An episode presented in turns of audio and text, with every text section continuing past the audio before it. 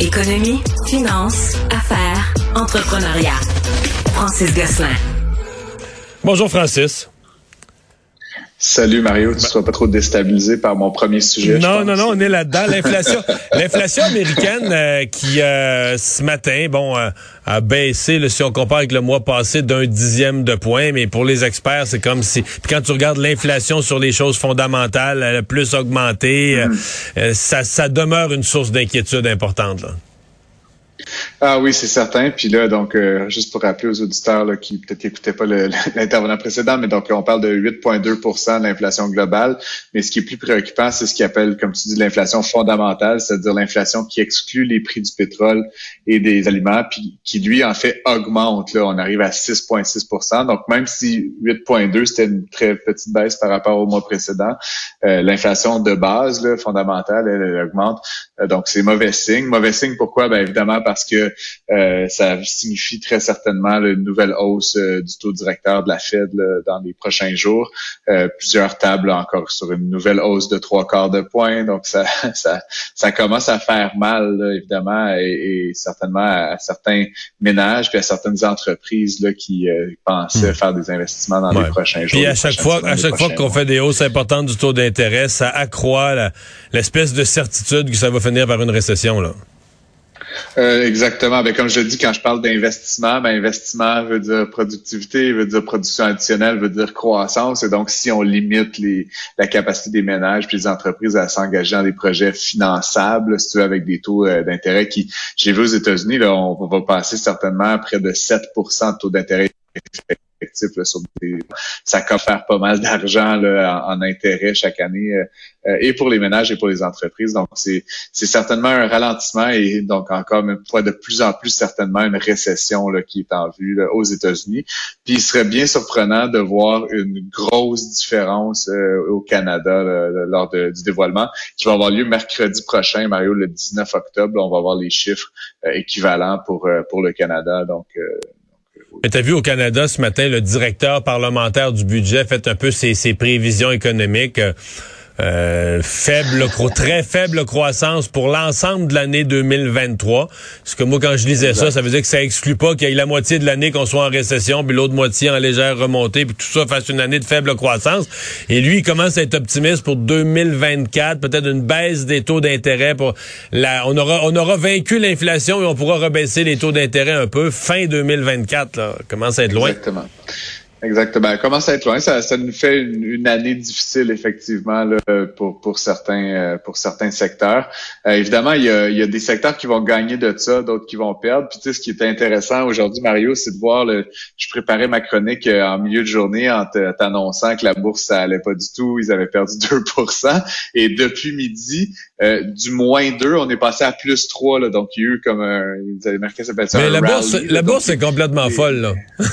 ah oui, c'est de la schizophrénie là, totale. Puis ça fait plusieurs fois que je te, je te raconte ça, mais c'est les bonnes nouvelles en sont de bonnes et les bonnes nouvelles en sont de mauvaises. Là, mais c'est comme c'est très, très, très difficile à comprendre exactement euh, comment ces, ces nouvelles-là qui sont tantôt d'ordre économique, par exemple l'inflation, puis ensuite des décisions comme euh, celle de la Fed, celles liées au budget, euh, vont impacter différentes catégories industrielles et donc la valorisation de ces entreprises-là en bourse. Mais euh, donc finalement, la bourse aux États-Unis, le Nasdaq, Dow et ça ont tous terminé à plus 1, plus 2, plus 3% alors qu'en début de journée, c'était comme la catastrophe. Vraiment la chute libre. Là, ouais, ça avait perdu 2% en deux heures. Là, fait ouais. le, le, retour au travail des retraités là, pour combler les besoins de main-d'œuvre, ça a été largement abordé, je pense tous les partis euh, quasiment avec quelque chose là-dessus dans leur programme électoral à l'élection il, y a deux semaines.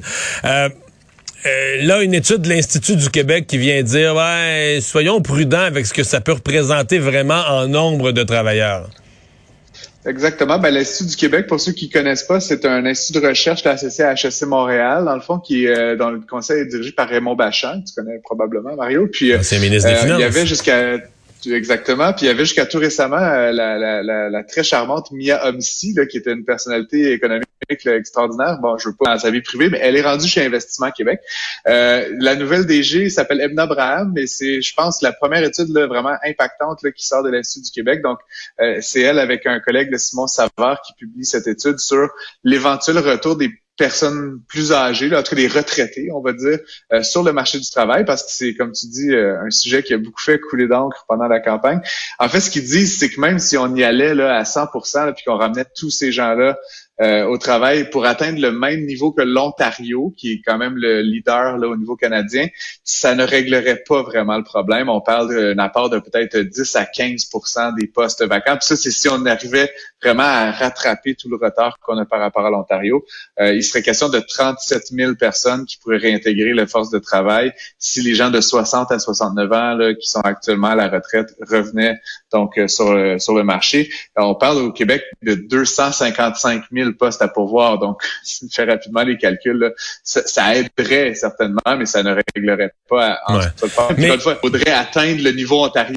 Là, qui est, non. Ouais. Mais, mais leur étude est intéressante. En fait, je dois avouer, moi, je n'étais pas conscient.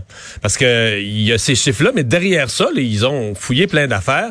Le taux d'activité, donc le pourcentage qui sont encore au travail des gens de 60 à 69 ans. Nous, au Québec, c'est 39 qui sont encore au travail. Exact. Mais on est vraiment les plus bas. Là. Dire, en Ontario, c'est, tu viens de parler de l'Ontario, c'est 46. aux, États-Unis aussi. Mais au Japon, ça, j'avais jamais réalisé ça. Au Japon, hmm. les 60 à 69 ans sont au travail à plus de 60% Puis même un pays comme la Suède, qu'on présente comme un pays social-démocrate avec des programmes sociaux généreux, etc. Attends un peu. Les gens de 60 à 69 ans sont au travail à 52 versus 39 au Québec. Donc, le Québec, on est vraiment, on est vraiment à part, on prend vraiment nos retraites plus jeunes. Ça veut dire qu'on a vraiment plus de conventions collectives dans le secteur public et autres, où la retraite est prévue plus jeune. Il y, a, quelque chose de, de, réel.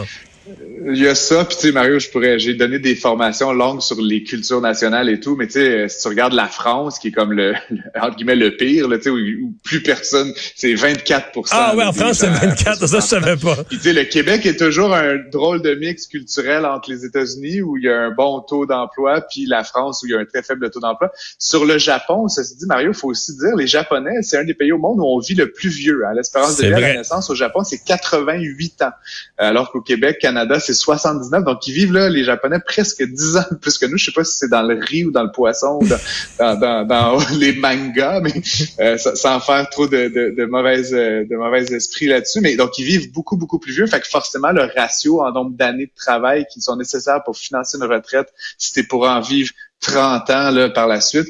Euh, donc, nécessairement, il y a plus de gens. Donc, ceci dit, le Québec fait mauvaise figure au Canada. La moyenne canadienne, elle est de 44 presque l'Ontario la, était 46, euh, le Québec, comme tu disais, à 39% Donc, c'est quand même 5% là, de ces gens-là, ce qui quand même se traduit par plusieurs dizaines de milliers de personnes euh, qui choisissent, comme tu dis, pour des raisons qu'ils ont euh, un travail peut-être euh, avec un fonds de pension ou parce que les programmes de l'État québécois sont plus généreux. encore une fois, là, j'ai pas décortiqué dans le ben, L'institut, l'institut dans, dans, les multiples explications, parce que c'est jamais des explications uniques, des phénomènes de société comme ça, mais l'institut inclut les, les, les proches aidants. Là il semble que, bon, justement, il y a de plus en plus de gens qui vivent vieux, là, dans les 80 jusqu'à 90. Donc, leurs enfants ont 60, 62, 63, 64. Exact. Et euh, surtout chez les femmes. C'est que surtout chez les femmes, on est proche aidant et on arrête de travailler pour prendre soin de ses parents. On veut, pas, on veut pas les placer en CHSLD ou peu importe, le, moins possible. Fait qu'il semble que ça aussi, c'est un, ça sera un phénomène, non? Euh, effectivement. Puis euh, peut-être la dernière chose euh, qui est importante de noter de, l'étude, Mario, c'est que par rapport à la dimension politique de la chose, parce que ça a été quand même un sujet important pendant la campagne, c'est que l'Institut du Québec dit aussi que finalement, tous ces programmes-là qui ont été annoncés à grande trompe, puis je pense de fait étonnant, la CAQ était la seule à pas vraiment avoir une promesse précise à ce sujet-là. Finalement, c'est eux qui ont été élus majoritairement. Mais ces programmes-là coûteraient énormément cher parce que en fait, tu as quand même un 39% de gens qui sont encore, volontairement dans des ah, situations. Tu leur donnes des gros crédits d'impôt à ceux-là. Là, ben, des, on parle de 1600, 2000 dollars de crédit d'impôt à l'entièreté de ceux qui reviennent pour aller chercher un point de pourcentage ou deux points de pourcentage additionnel. Il va falloir que tu en donnes aux 39% qui auraient travaillé anyway. Donc finalement, ça fait une mesure qui est excessivement coûteuse pour l'État pour gagner 1% de main-d'œuvre additionnelle dans cette catégorie d'âge-là. Je sais pas si c'est le meilleur placement qu'on peut faire par rapport à peut-être d'autres mesures euh, immigration. Et Francis, euh, une promesse électorale électorale, faut jamais trop gratter ça de même.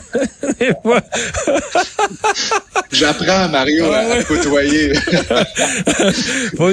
quand on gratte trop dans une promesse électorale, des fois, on trouve des petites surprises comme ça. Hey, parle-moi de Netflix euh, qui, euh, quoi, on paye moins cher, mais on a de la publicité. Est-ce qu'on veut de la publicité sur Netflix? Est-ce que quelqu'un pourrait endurer de la publicité sur Netflix? C'est ce qu'on va voir en fait. Donc Netflix l'avait euh, déjà euh, commencé à planter l'idée un petit peu dans leur dernière communication corporative. Donc là, c'est maintenant officiel à partir du 3 novembre, il sera possible aux États-Unis et au Canada de s'abonner à une formule à un prix réduit, donc de 7 dollars. Je pense en ce moment c'est 16 dollars par mois pour euh, avoir le service sans pub, normal.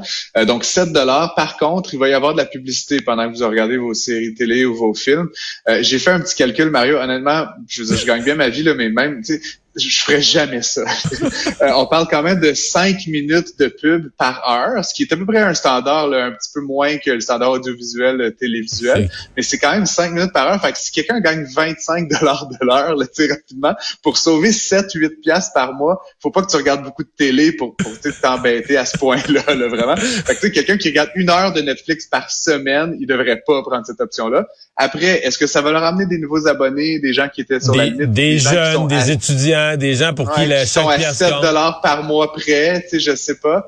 Euh, si on revient à ma nouvelle numéro un, Mario, le, le, le, Social Security américain ont promis des augmentations, des indexations, des prestations pour les gens euh, à la retraite et tout, donc qui sont souvent les moins fortunés, de, de 8,7% des prestations. Donc, on voit là, que l'inflation va, va donner plus d'argent aux ménages dans les prochains mois, les prochaines années, des augmentations de salaire également. Je serais bien surpris que ça amène des millions de nouveaux abonnés à Netflix, mais euh, jury is still out, comme on dit en anglais. J'ai bien hâte de voir quel impact ça va avoir. Mais, mais, mais s'ils font ça, c'est que Netflix, il y a une reconnaissance que ça, il me semble les derniers chiffres, ça avait ralenti les nombres d'abonnés. Ça va pas bien.